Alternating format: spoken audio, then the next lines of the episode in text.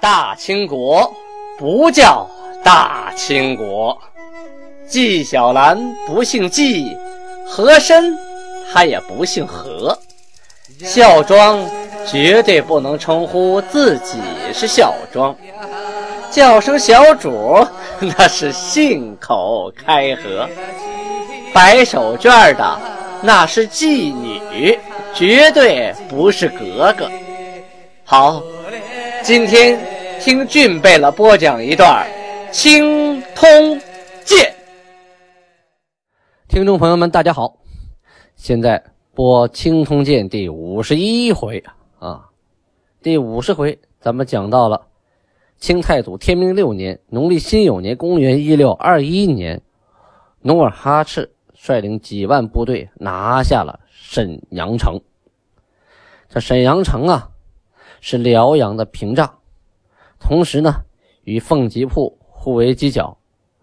沈阳城被拿下了，那个凤吉铺啊，就显得十分的孤单了。所以啊，努尔哈赤直接发兵啊，就把凤吉铺也拿下了。这没有了沈阳，没有了凤吉做屏障，辽阳就显得孤孤单单了。沈阳城啊，原来的作用，东边可以啊，可以防御金国，西边呢。可以防御蒙古，比凤吉铺啊还要重要呢。这沈阳陷落，凤吉陷落，两个犄角没了，剩下光头的辽阳了。辽阳啊，当时的兵力啊还不够一万人呢。所以啊，当他得到啊前方战败的消息之后，岳英泰开始调集各路兵丁，集中于辽阳，死守辽阳。咱们光说了啊大明跟金国之间的战斗。别忘了，旁边还有一个虎视眈眈的蒙古呢！啊，这个时候是三足鼎立之时啊！蒙古的内卡尔喀乌齐叶特部部长卓里克图洪巴特鲁啊，他的名字呢，在明朝典籍上继承草花啊，草太的草，花朵的花，也不知道这明朝人怎么翻译的啊，继承了草花。与达尔汉巴图鲁还有巴哈达尔汗，巴哈达尔汗他给继承了。宣兔啊，这个明朝人翻译翻译很有意思啊，继承了宣兔，还有什尔忽纳克等等吧。听说金兵啊把沈阳城打破了，哎，这是个好时机啊，趁火打劫的好时机啊啊！就率领着两千余骑，就是两千多骑兵啊，趁着沈阳陷落啊，四处混乱的时候，趁机捞稻草啊，抢点粮食啊，抢点牲口啊。抢点人呢啊，反正你也顾不过我是吧？明朝也没法守了，金兵也忙着打明呢。哎，我这边抢点是点。这个时候啊，在沈阳城中啊，有这么一批游牧蒙古啊，就曾经呢，有一部分啊是原来投降到沈阳城的，后来啊叛城主动开城门那批那波人，还有一部分呢是跟着女真啊。就跟着金国的部队过来的蒙古，这两部分蒙古啊组合在一起，形成了一支新的部队，杀城出去，有点意思啊。蒙古打蒙古啊，一半是金国这边蒙古，一半是蒙古那边蒙古啊，就打起来了。结果沈阳城出这些蒙古人啊胜利了，反倒把对方打得稀里哗啦，活捉了三十人啊，然后杀了二十四个，留了六个人活着啊，回去带着书信回去。同时呢，还获了牛马甚多，啊，因为他们抢的牛抢的马还没来得及带走啊，又被沈阳城里边出去的这波游牧蒙古啊给夺回来了啊。这波来趁火打劫的蒙古人呢，属实是偷鸡不成反蚀一把米呀。咱们来介绍一下辽阳啊，辽阳是明朝辽东的重镇，元代的时候啊，设置了辽阳行中书省。就是行中书省，后来又设辽阳路啊，这个路是写成马路的路，但它不是道路的意思啊，它是一个行政单位啊。明朝的洪武四年，就是一三七一年，设定了辽都尉啊，挺大一个一个行政机关啊。后来设辽阳府、辽阳县。洪武八年的时候，改都尉为辽东都指挥使。司啊，司啊，就是一个单位，就是司机的司是一个单位。定辽中尉，就是辽阳的老城啊，叫辽中尉。他管理着多少呢？二十五个卫，两个州，东边到鸭绿江，西边到山海关，南边到旅顺的海口，北边到开原县城，这么一大片的地方啊，都归辽阳管。辽阳城建于明朝初期，城周啊十六里，就周围有十六里长，高三丈三尺。这个池深一丈五尺，就是这个城啊有池，就是外边的护城河，深一丈五啊。以后呢又陆续有修建。熊廷弼守辽东，又大修辽阳城，高厚壮固。熊廷弼和袁英泰啊经略辽东的时候，都驻扎在辽阳城。努尔哈赤带兵打下沈阳啊，一下子就明白了啊。以前我一直不敢打。就不知道这个明朝的军队战斗力到底有多强啊！这沈阳城打一下没费什么劲儿嘛。这么一看，哈，明军也不是像想象中那么难打。于是呢，在十八日那天，聚集诸王大臣啊，就开始商量：沈阳已拔，敌兵大败，可率大兵趁势长驱，以取辽阳。议定，即前进至虎皮。意思是说呀。啊沈阳城拿下了，敌兵大败，我们可以乘势长驱直入，取辽阳。于是呢，命令进军虎皮。虎皮驿在辽阳的外围，军民呢早就弃城逃走了，根本守不住，想都不用想，沈阳都守不住，你一个虎皮怎么能守得住呢？都躲到辽阳城里去了啊！有逃的，能逃走的也都逃走了。明朝的部队啊，接到战报，就把太子河的水呀。引到这个外边的护城河里边，就引到战壕里边，然后把四面的闸都填死，这样形这个城池啊外边形成一道护城河。同时呢，在城墙上列满了火器，各种大炮、小炮、长冲、短冲啊，火铳各种的都都排满了，然后四面都排满了兵丁，呃，严阵以待，死守辽阳。经略袁英泰啊，督促总兵尤世禄、李秉成、梁中善、姜炳、朱万良等等领兵拒敌。这什么意思？不是等敌人直接来攻城，命这些人呢带兵出城，在外围先打一阵子，打一家伙。如果能在城池的外围取得胜利，那是最好不过了啊！实在打不过，再退回城内啊，死守城池。当时呢，啊，市民就是说当兵的，还有老百姓啊，都说开元铁岭不战而溃啊，今欲守辽，必须力战。意思说，啊，当时开元铁岭那么大的城啊，没打就败了。今天咱们守辽阳，必须玩命了啊！再不玩命，老窝都没了。农历的三月十九日，金兵的炮车。就渡过了太子河，结营在城外了。这回金兵有炮兵了，为什么打下沈阳了嘛？啊，原来也有啊，铁岭开原也有，不多。沈阳城的炮可就多了，这回加上轮子啊，放到车里边就变成移动的火炮部队了。同时，沈阳城里边有很多的火炮兵啊，都给予重赏啊，都拉拢过来了，一下子变成了金兵的火炮兵。你光有炮，你不会使，打不准也不行啊，是吧？装填呐，点火啊，这也是技术活你光会骑马射箭，你不见得会开炮啊。其实啊，就是清早期啊，攻城略地，女真的部队在入关之后攻打各个大城，不是像我们想象的一样啊，用骑兵去往上冲，然后再步兵爬城墙，都不是那样，是骑兵围住这个城啊，你出来打，我就跟你野战；你不出来打，我等围，等什么？等红衣大炮啊，等。五镇朝哈就是汉军八旗，这个汉军八旗五镇朝哈呀，就把这个炮运过来，照着城最薄弱薄弱的地方啊，齐发炮弹，就是打一个豁口出来，攻个豁口出来，大家再往里冲，马就直接往里踏了啊，这就不客气了。骑兵往城里一冲，那结果就可想而知了。经略袁英泰呀，都总兵侯世禄、李秉成、朱万良率兵在东门外排开大阵啊，率领的兵丁人不少啊，啊，也有大阵，也有炮啊，什么都有啊，列好了阵势。可金兵啊，到了辽阳城一看呐，哎呦，心就凉了半截啊！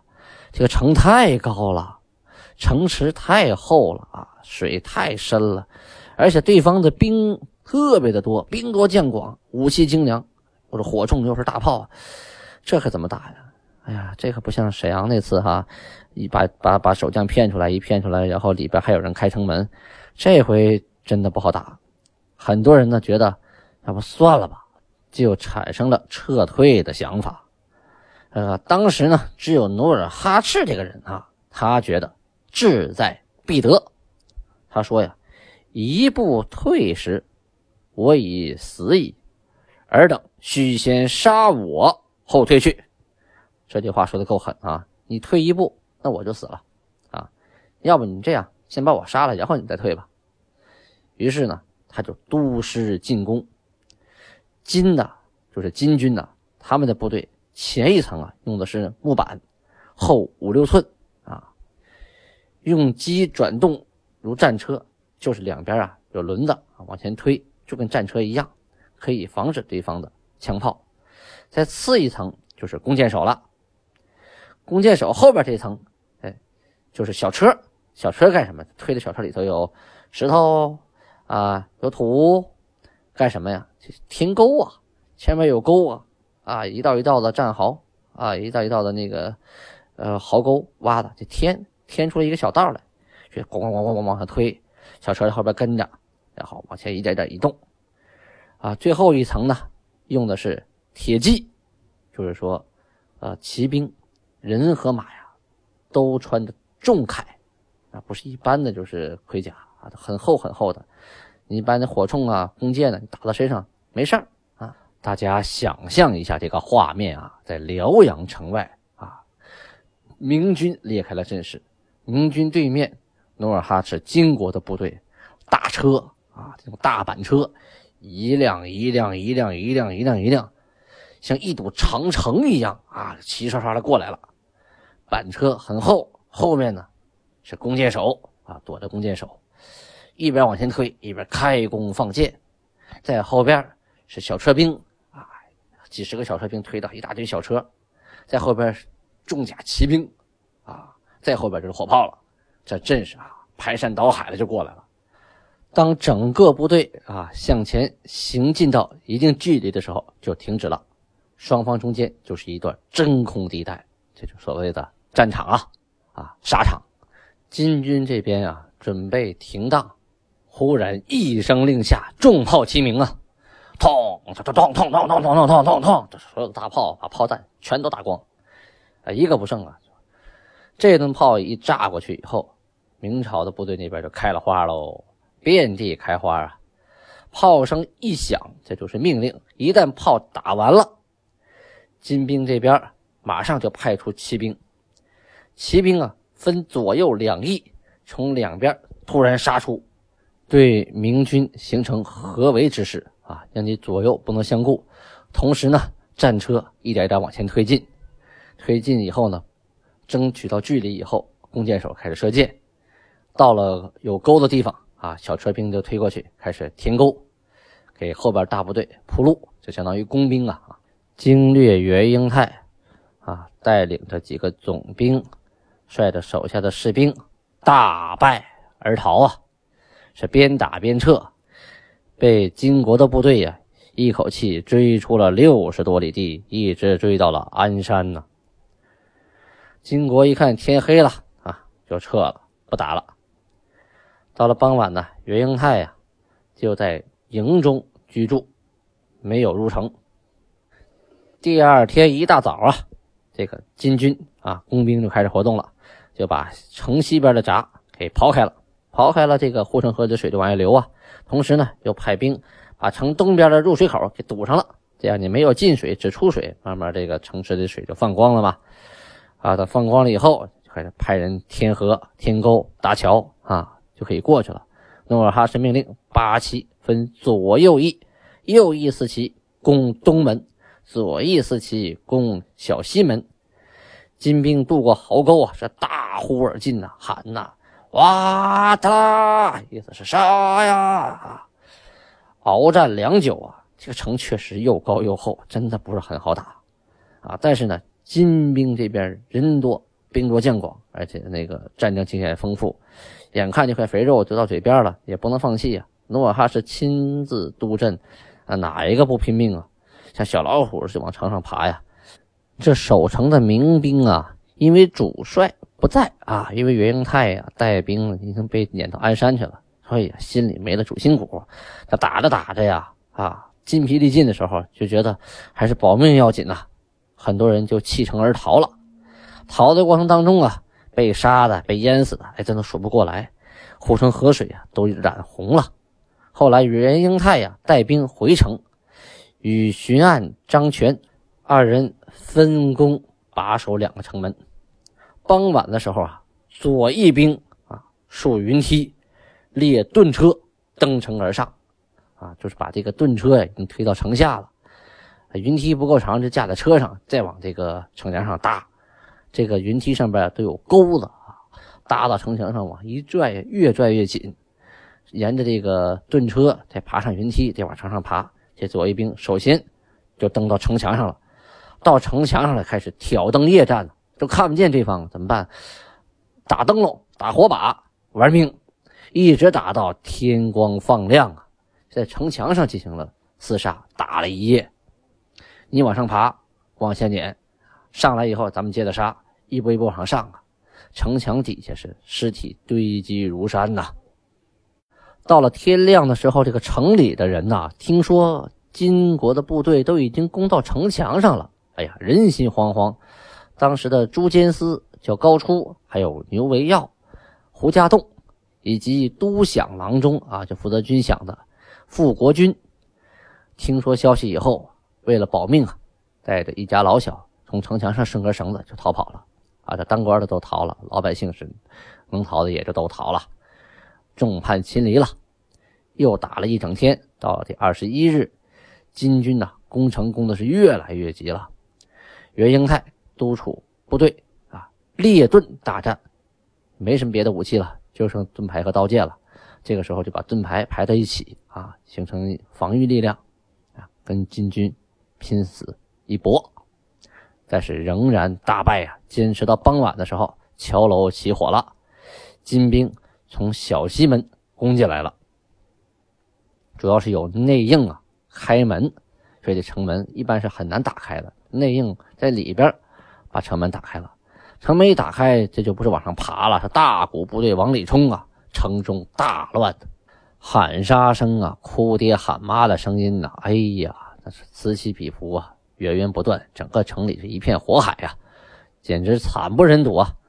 袁英泰站在城北啊。镇远楼监督战斗，一看大势已去呀，叹息着就跟张全说呀：“公无守城则宜即去，吾死于此。”什么意思？说你呀没有守城的责任，你走吧，我就该死在这儿了。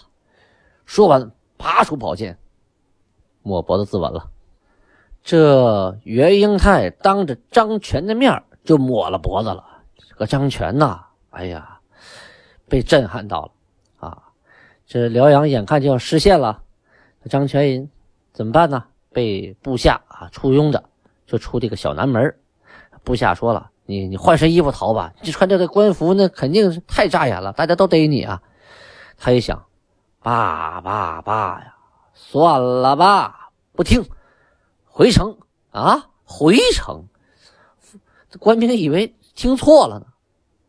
结果他一个人啊，往前走，后边人就跟着。这怎么怎么回事？他返回了官署啊，就返回到自己的衙门口，往里一坐，等着你金兵来。整个辽阳城陷落了。金兵啊，将领李永芳啊，就主动过来了，知道他没走，过来劝他啊，劝他投降啊。你看大势已去了。你现在何必再这么坚持呢？是吧？你投降，这个辽阳城还让你来管理。不管怎么说，好说歹说，这个张全是宁死不屈啊，就是引颈待刃，就抻着脖子就等你砍，爱咋咋地。后来呀，他被绑到努尔哈赤面前，啊，命他下跪。这个张全呢，站在努尔哈赤面前，坚决不跪，大喊说：“吾身为天子献臣，岂肯屈膝？”这意思，我是。皇上的大臣，我怎么能跪你呢？努尔哈赤一想，得了吧，斩了吧，推出去砍头。推出去之后，正要砍的时候，突然又喊停，带进来，怕了吧？要死了，害怕了吧？投降吧！结果这哥们儿啊，仍然是宁死不屈呀。这回是没有喊，从容的说。吾深受皇恩厚禄，今若受而养育而苟活，将遗臭万年。而虽欲活我，而吾只求一死。养人则尔名远播，捐躯则吾流芳千古。啊，你看这段话说的情深意重啊，什么意思？说我受到我们皇上。厚恩厚禄，今天我要再被你养着啊，就为了活着，我投靠你，我就得遗臭万年呐。你虽然不想让我死，但是呢，我现在只求一死啊！你努尔哈赤优待降将啊，你的美名远播了。我如果为国捐躯，我也可以流芳千古啊。努尔哈赤说：“不战而降。”自应优待，战而被俘且不惜性命，情愿一死者，养之何为？谁令杀之？意思是说呀，没有打你主动投降的，我肯定优待你。我打了半天，把你抓起来了，你还不想活，想一心找死，那我留着你干什么呀？得了，杀了吧。八子就是皇八子啊，皇太极欲活之，意思是说呀。我们还是应该让他活下来呀，然后就引经据典说宋徽钦的二宗啊，被金帝俘虏后屈膝叩见，受封王公的故事。说宋朝的两个皇帝啊，被金帝就是金朝的皇帝俘虏以后，慢慢感化感化，还封他们当王公，他们也呃俯首称臣了。这个张权呢，不管你怎么说，你给我讲讲出讲出大天来啊，什么故事你给我讲都没用，我。就只求速死，你赶紧把我杀了吧！这个张权啊，就整整衣冠啊，向北边啊摇拜，然后呢又拜了父母，自尽了。至于怎么死的，呃，史书上没有记载啊，但总之他是自尽了啊。这金人并没想杀他啊，有留他之心，爱才之意，但是呢，他为了留忠孝之身。最后自尽而亡。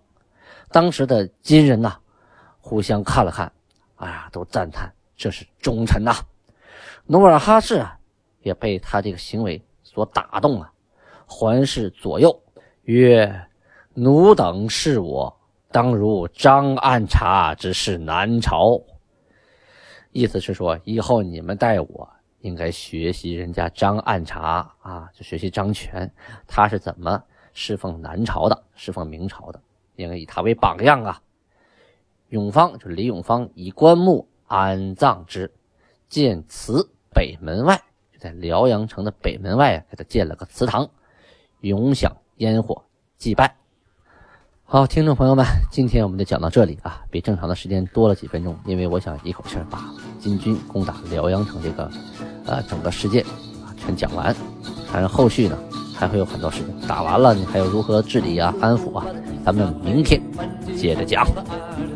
还是那句老话啊，大家如果有不懂的，请在下面给我留言。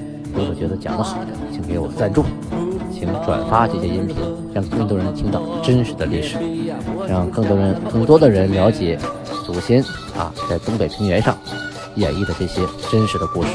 感谢大家聆听，安布拉巴尼卡。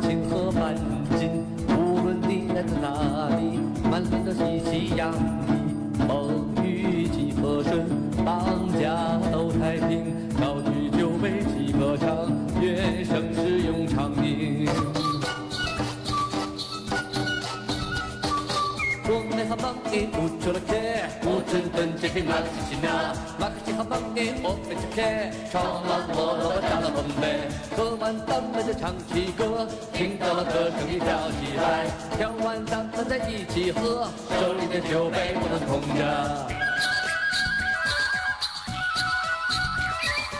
我们还忙给捂住了开，捂成根鸡皮马克西奇纳，马克西还忙给我们开开，唱完了打了蹦嘞，喝完咱们就唱起歌，听到了歌声也跳起来，跳完咱们再一起喝，手里的酒杯不能空。